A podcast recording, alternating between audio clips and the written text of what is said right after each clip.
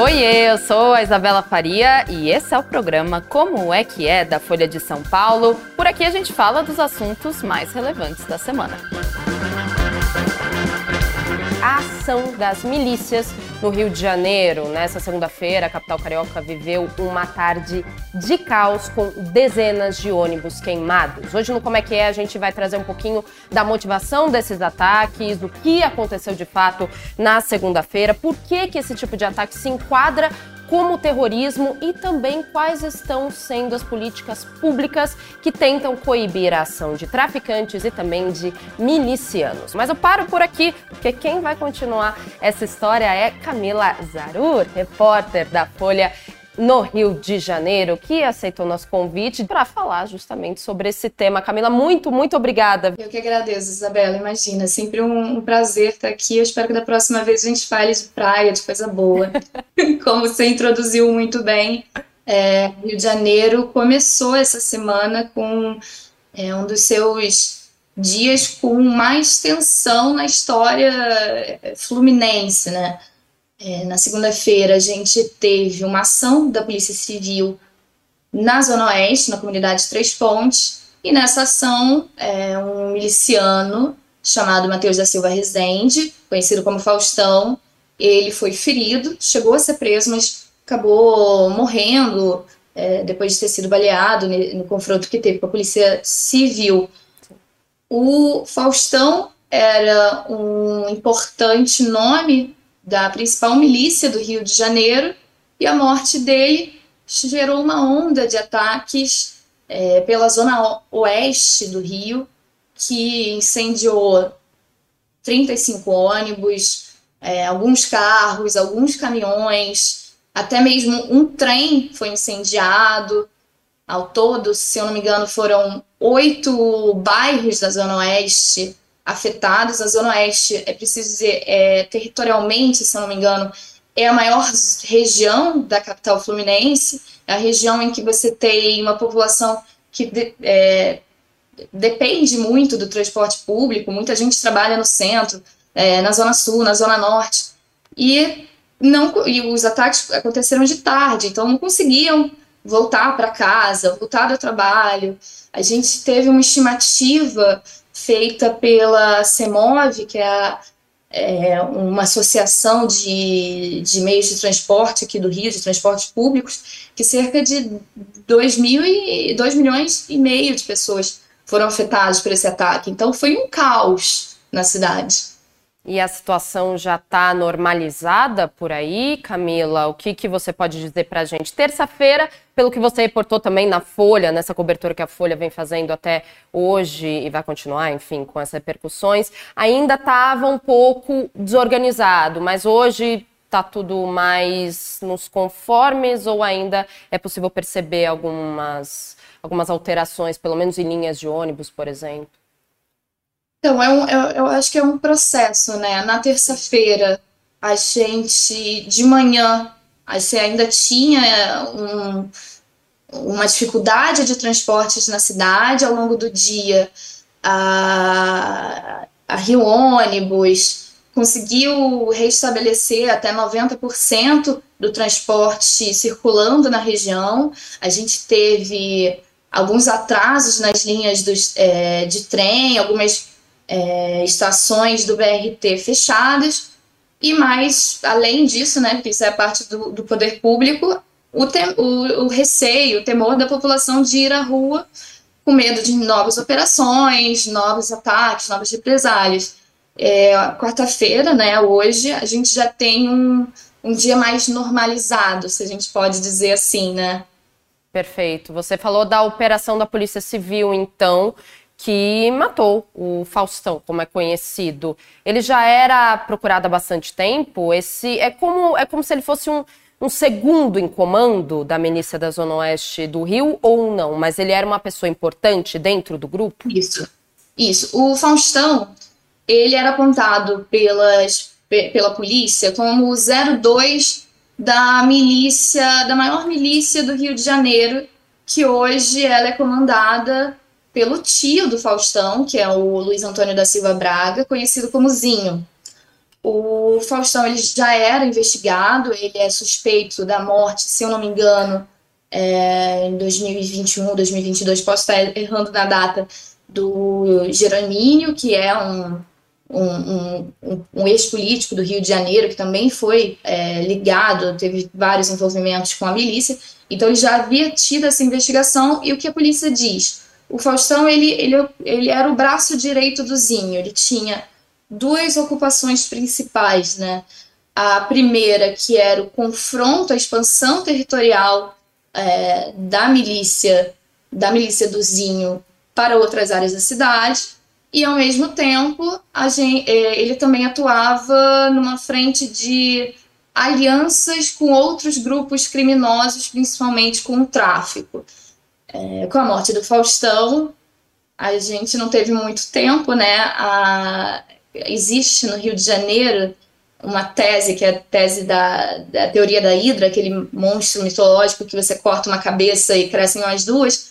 Já a polícia já diz que já há um outro miliciano apontado para assumir essa função, é, também muito próximo do Zinho. Então, o que aconteceu foi isso: foi uma ação que você tem a morte de, do 02 da principal milícia, mas que já há indícios que ele já foi é, substituído.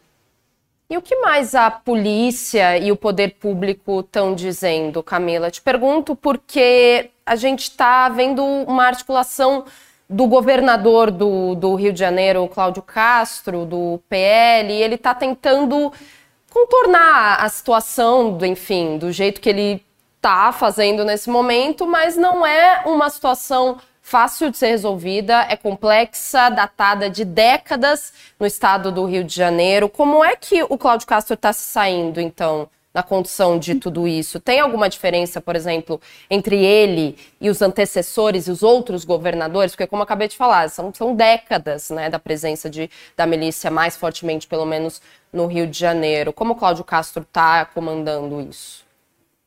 Então, Cláudio Castro, ele tem uma característica que eu conversei essa semana com alguns aliados dele. Ele tem uma característica que é vista como positiva, que é ele sempre é, se, se falar logo em seguida de acontecimentos como esse, logo após uma operação, após é, do, na segunda-feira à noite, ele já convocou para uma entrevista de imprensa, de coletiva, é, no Palácio Guanabara. Então, ele é um governador que, de fato, mostra a cara para falar sobre o que está acontecendo no Rio.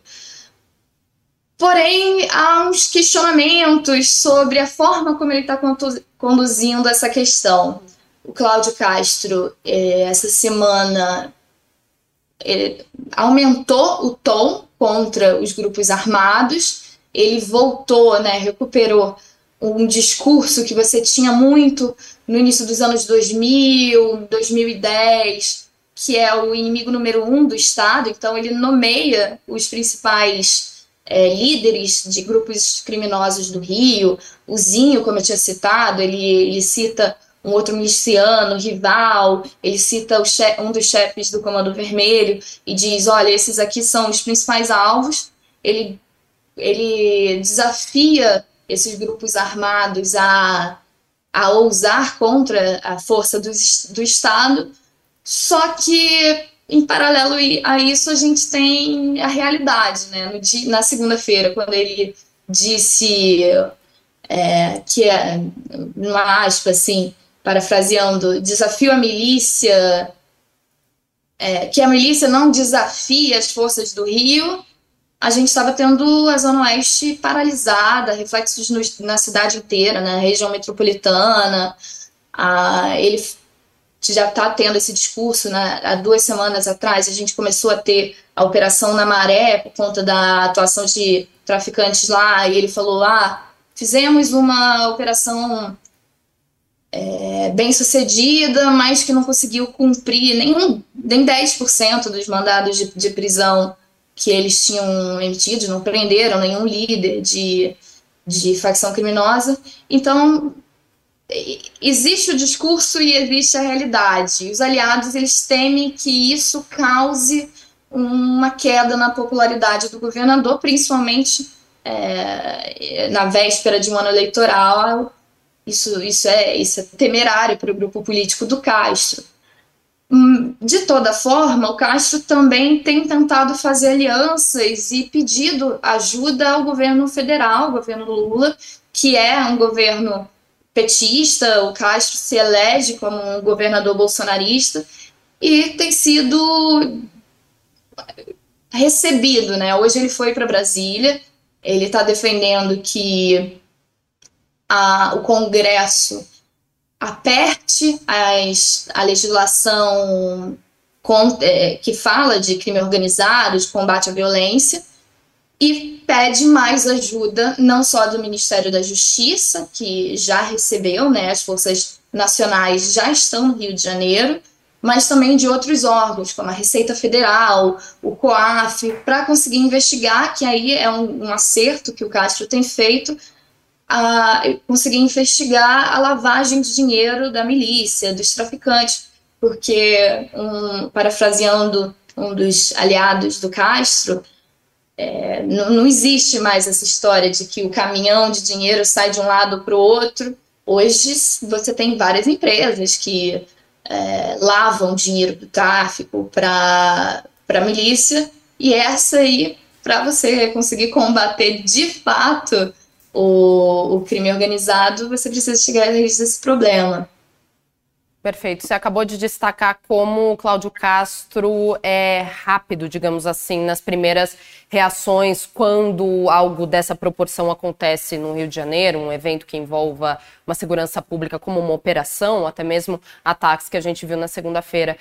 Eu resgato isso porque uma das primeiras declarações do, do governador foi que este crime este ataque que vocês viram, que a gente acompanhou na segunda-feira, seria enquadrado como terrorismo e que as pessoas detidas iriam para presídios federais. Eu te pergunto, por que, que ele se enquadra como terrorismo e qual a grande diferença se um crime é considerado terrorismo de um crime comum, por exemplo? Quais são as consequências de cada um? Ó, a pena do crime de terrorismo é de 12 a 30 anos de prisão. Ela pode aumentar se tiver algum qualificador, mas em geral é isso, é o que diz a lei. O Cláudio Castro é quem definiu as prisões de, de segunda-feira, né, que no, na segunda-feira duas pessoas foram detidas, ele definiu que esses 12 responderiam por, por terrorismo. Mas há um debate entre é, juristas se é realmente possível dizer que eles vão ser enquadrados como terroristas. Porque na justificativa do Cláudio Castro, como eles atuaram com aliados a grupos criminosos, eles podem se enquadrar na legislação que hoje diz que um ato terrorista é, é considerado quando sabota o funcionamento ou se apodera, ainda que de modo temporário, do meio de transporte. Só que a gente já tem hoje no Código Penal um crime de organização criminosa, que alguns advogados com quem conversei, eles falaram é mais provável que eles sejam enquadrados em crime de organização criminosa, porque é você tentar mexer muito na lei para conseguir entrar, é, enquadrar em terrorismo. Hoje tem um debate no, no Congresso e eu imagino que o Cláudio Castro vá abordar isso né, nas conversas que ele está tendo lá. Hoje ele se reuniu com o presidente do Senado, Rodrigo Pacheco, deve se reunir com o presidente da Câmara, Arthur Lira, e tem um projeto de lei que foi aprovado esse ano no Senado que tipifica terrorismo quando você atua aliado a grupos armados ou a facções criminosas. Só que é um projeto de lei que só foi aprovado em uma das casas. Ele hoje já foi é, levado à, à Câmara e está parado na CCJ, na Comissão de, de Constituição e Justiça. Então é esse debate. Vai poder mesmo ser enquadrado como terrorista? No discurso do Castro, ele quer fazer isso. E ele, depois, no dia seguinte, até falou: a partir de agora, a gente sempre vai tratar casos desse como terrorismo, mas na lei, de fato, a gente ainda tem que ver o que, que vai acontecer. Certo, então a gente aguarda, né? Cláudio Castro falou, mas como você acabou de dizer, juristas ainda discordam em relação a essa denominação dos ataques de segunda-feira. Agora, é, você falou que 12 pessoas foram presas, né? Logo, na, logo depois que, que os ataques foram feitos na própria segunda. Seis pessoas já foram soltas, né? O que, que aconteceu, Camila? Seis pessoas foram soltas. É, o que aconteceu foi que é, na segunda-feira, de, é, deteram, né, detiveram 12 pessoas, mas quando chegaram na delegacia, você não tinha provas, o próprio governador falou isso, você não tinha provas para para mostrar que tinha intenção e materialidade que eles cometeram aquele crime. Então, sem, sem isso, você libertou, o, você liberou seis dos detidos, é, o governador, na terça de manhã, afirmou que vai continuar monitorando é, essas seis pessoas, mas que para ele, ele não quer criar um volume de presos só para mostrar serviço. É, então, o que aconteceu? Eu acho, Isabela, tem uma coisa que eu acabei não falando, mas que vale frisar, que até nesse disse-me disse do governo, entra aí também, na segunda-feira, o, o Cláudio Castro foi questionado se a reação, a represália à morte do Faustão não poderia ser prevista. Exato. E, pois é. E ele falou que não, como eram os ataques não tinham coordenação, não havia nada é, orquestrado, você não, não haveria inteligência da polícia, do governo estadual que pudesse prever o que aconteceu. Só que logo no dia seguinte, os repórteres aqui do Rio, que trabalham comigo, a Bruna Fante e o Ítalo Nogueira, falaram com a cúpula de segurança do Rio. E o, o que foi dito não era bem isso. Eles falaram que já esperavam uma reação à morte do, do miliciano, mas que não tinham ideia da proporção que ela tomaria é, e que houve, talvez não uma ação tão bem orquestrada, mas que os ataques eram uma ação para despistar a fuga do Zinho, né, do chefe dessa milícia. É, então, em grupos de WhatsApp, eles começaram a oferecer dinheiro para quem ateasse fogo aos veículos. Ou seja, o governador disse na segunda-feira que não tinha como a inteligência prever o que aconteceu, a cúpula de segurança no dia seguinte, mesmo que é, em caráter anônimo, disse que eles já, poder, já previam que haveria essa ação sem saber da, das proporções. Uma falha tremenda, né, que só contribui para a crise de segurança no Rio de Janeiro e também uma possível crise econômica no transporte público, a gente pode dizer isso? Dá para já mensurar o prejuízo que os ataques de segunda-feira causaram ao poder público, não? Só os ataques de segunda-feira já é, causaram prejuízo de 38 milhões de reais, né? Então, cada ônibus é, que foi atacado, um ônibus comum custa por aí, estando por alto, eu não vou ter os números da data aqui, uns 800 mil reais. Né? Você teve ônibus do BRT, que são é, veículos, é, são aqueles ônibus que tem a sanfona, Sim. tem mais de uma composição, eles também foram atacados, foram pelo menos cinco ônibus do BRT, que são bem mais caros, então 38 é, milhões. A estimativa feita por essa, pela CEMOV é de que esses, esse transporte público, esses ônibus, demorem ainda seis meses para voltarem às ruas.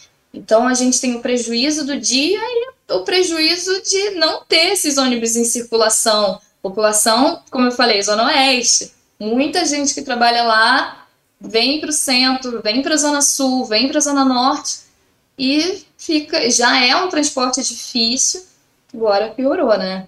Então, é um prejuízo grande. Exato, é um prejuízo que atinge todas as áreas sociais envoltas no Rio de Janeiro. A gente tem muita participação aqui do, do pessoal no Instagram. O Marcos André falando: se o crime fosse organizado, já teriam tomado o governo do estado. O João Marcelo diz: esse é um retrato fiel de como é tratada a segurança pública no país.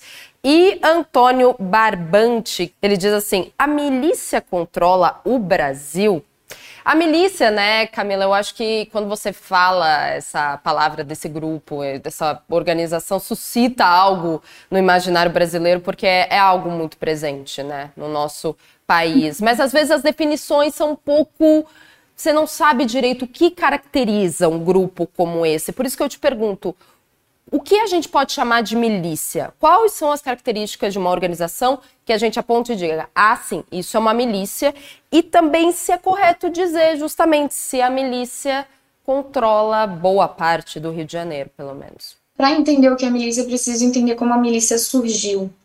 É, a, a, nossa repórter aqui do Rio, a Bruna Fante, ela lançou uma série especial hoje falando exatamente, explicando exatamente o surgimento da milícia. A milícia no Rio de Janeiro ela começa com grupos é, de é, agentes de segurança, ex-agentes de segurança, policiais, ex-policiais, bombeiros, que prometem fazer a segurança daquele bairro, daquela região, daquela comunidade, porque está tendo muita violência. Isso na década de 80, aumenta na década de 90 a questão é que é, esses grupos que chegaram a ser defendidos pela classe política nesse mesmo período passam a mudar a forma como eles atuam. Eles começam a, a se aliar aos grupos de extermínio que eram é, extremamente atuantes no início dos anos 90. A chacina da, da, de Vigário Geral, que fez 30 anos agora, foi um dos casos mais emblemáticos de atuação de grupo de extermínio. Nos anos que se seguiram, a gente teve duas chacinas é, que, que tiveram destaque internacional. Então, você começa a ter um grupo armado que defende, né, alega que está dando uma segurança e começa a criar um domínio é, sobre aquele bairro, aquele, aquela comunidade. Eles falam, ah, para ter segurança tem que pagar uma taxa extra. Eles começam a oferecer também serviço de internet, serviço de água, de luz, e para isso começam a pagar ainda mais taxa extra. Você, ao longo é, desse, desses 30 anos, começa também a ter é, esses milicianos a extorquirem a comerciantes locais, pessoas que têm negócios. Um, um dos casos citados pela Bruna é de como o gelo que é usado no, na praia da Zona Sul, ele tem é, envolvimento com a milícia porque o, o cara que fa, é, fazia né, esses gelos, fabricava, que era o fornecedor para a Zona Sul, tem que pagar, é extorquido pela milícia, tem que pagar essa taxa extra. E aí, agora, mais recentemente, mais de 2000 e... Agora eu não vou saber exatamente as datas, de 2010, 2015 para cá, a milícia também passou a praticar condutas parecidas com o tráfico de drogas. Então, a milícia também tem um braço ali no, na venda, no comércio de, de drogas, de entorpecentes, no comércio de armas. Então, a milícia acabou sendo um grupo que começa lá atrás, falando que vai defender uma comunidade, oferecer segurança, e hoje é um grupo armado que impõe o seu domínio, né, pelo medo, de forma financeira, ao extorquir os comerciantes, ao exigir que você só possa usar a luz que eles fornecem. Então, isso é, uma, é a milícia. E Pode falar. Não, perfeito. Não é isso. É algo totalmente, em outras palavras, algo totalmente ilegal, né? Exato. É um grupo armado. Exa é um grupo, armado, é um grupo armado que, por muitas décadas, inclusive, é feito de ex-policiais militares, né?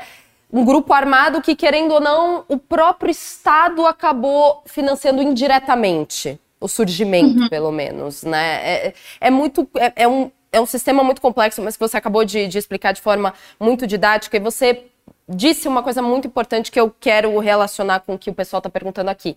Segurança da população. As milícias, então, surgiram com este, com esse objetivo de garantir com que as pessoas fiquem mais seguras. Mas aí o Alexandre vem com uma pergunta. Isa e Camila, então por que não se fala mais em UPP? Unidade de Polícia Pacificadora. Lá pelos anos 2000, 2010 era que mais falava, né? Quando o morro, a favela, a comunidade é pacificada, né? Não se fala mais sobre isso, porque a gente tem essas informações, não? É, a gente, em 2008, a gente teve a primeira UPP, foi durante o governo do Sérgio Cabral, então comparando como os outros governadores já atuaram. É, em 2008, o Rio de Janeiro é, instala a primeira UPP no Morro Santa Marta, em Botafogo, Zona Sul, com o intuito de você criar uma, uma polícia comunitária, né, mais próxima a população. É um, é uma continuação de uma política que foi implementada antecessor, pelo antecessor do, do Sérgio Cabral, o garotinho, que queria fazer essa polícia de aproximação em áreas especiais. É, você foi a UPP foi durante um certo tempo uma política de sucesso. Você começou a implementar as bases da UPP em áreas, principalmente da Zona Sul, então você teve implementação da UPP na Rocinha, você teve no Pavão Pavãozinho, você teve a UPP é, no Cantagalo, e em áreas da, da Tijuca, que é um bairro da Zona Norte de classe média, classe média alta, então você teve o UPP do Borel, do Turano, que em tese estabeleceria a lei e a ordem dentro da favela e diminuiria o, a atuação do, do tráfico. O que, que acontece? A, a UPP foi instalada em 2008 e durante e na década seguinte, né, em 2018, ela tem uma falência.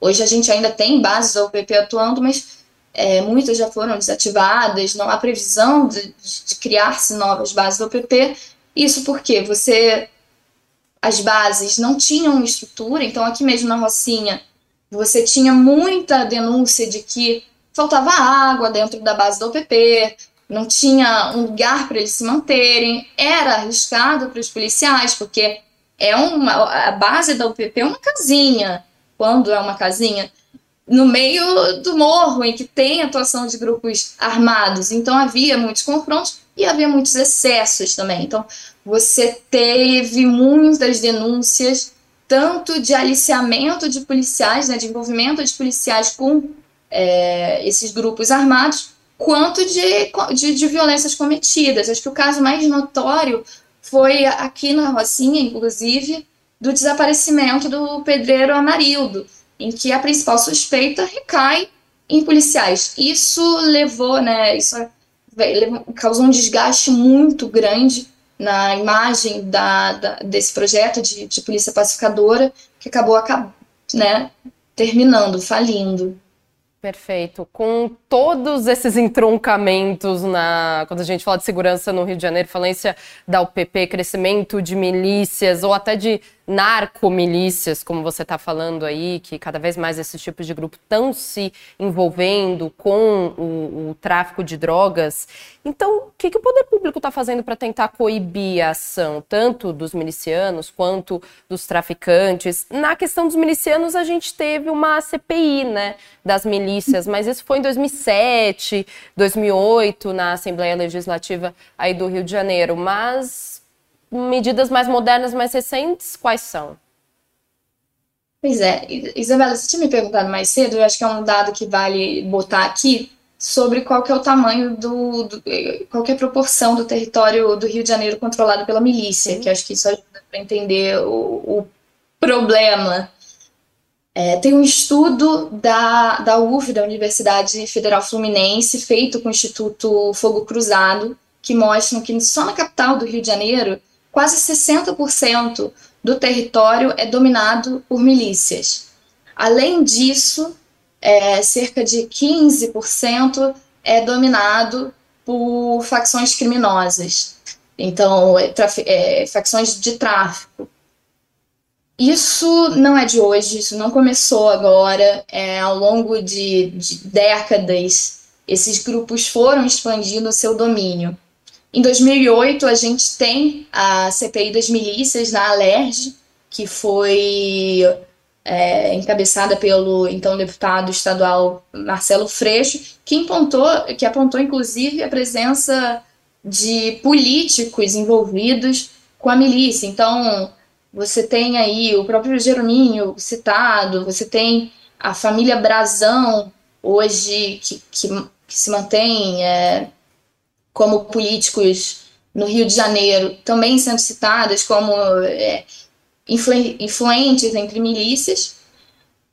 E 2008 para cá, quase 15 anos se passaram, se não me engano, 15 anos se passaram e você não teve muito avanço nisso. O Rio de Janeiro ele tem uma tendência de repetir as mesmas medidas e achar que vai ter um resultado diferente. Então, o que, que hoje a gente, o que, que essa semana a gente viu? É, um, uma, um ataque orquestrado e represália à morte de um traficante é, que deixou a, a, cidade e a região metropolitana paralisada.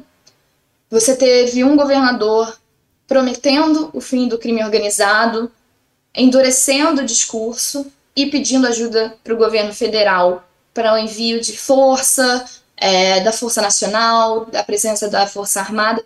Em 1994, a gente teve a primeira operação é, envolvendo Força Arma as Forças Armadas no Rio de Janeiro, que começaram exatamente pelo mesmo motivo, uma escalada de violência, o pedido de ajuda do governo estadual para lidar com, com isso, e, força, e, as Forças Armadas chegando aqui. Foi a Operação é, Rio, que durou de, de outubro de 94 até, se não me engano, meados de 95. Em seguida, a gente teve outros momentos. Em 2007, o Lula, é, enquanto era presidente no seu segundo mandato, também mobilizou a, a Força Nacional para o Rio de Janeiro no início de 2007, né? Então, no início do, do, do, do segundo mandato dele, e no primeiro, no início do mandato do Sérgio Cabral, que tinha acabado de ser eleito, porque foi feito um ataque, acho que é o ataque mais violento uh, orquestrado por uh, grupos criminosos, em que o Palácio Guanabara foi alvo de disparos. Então,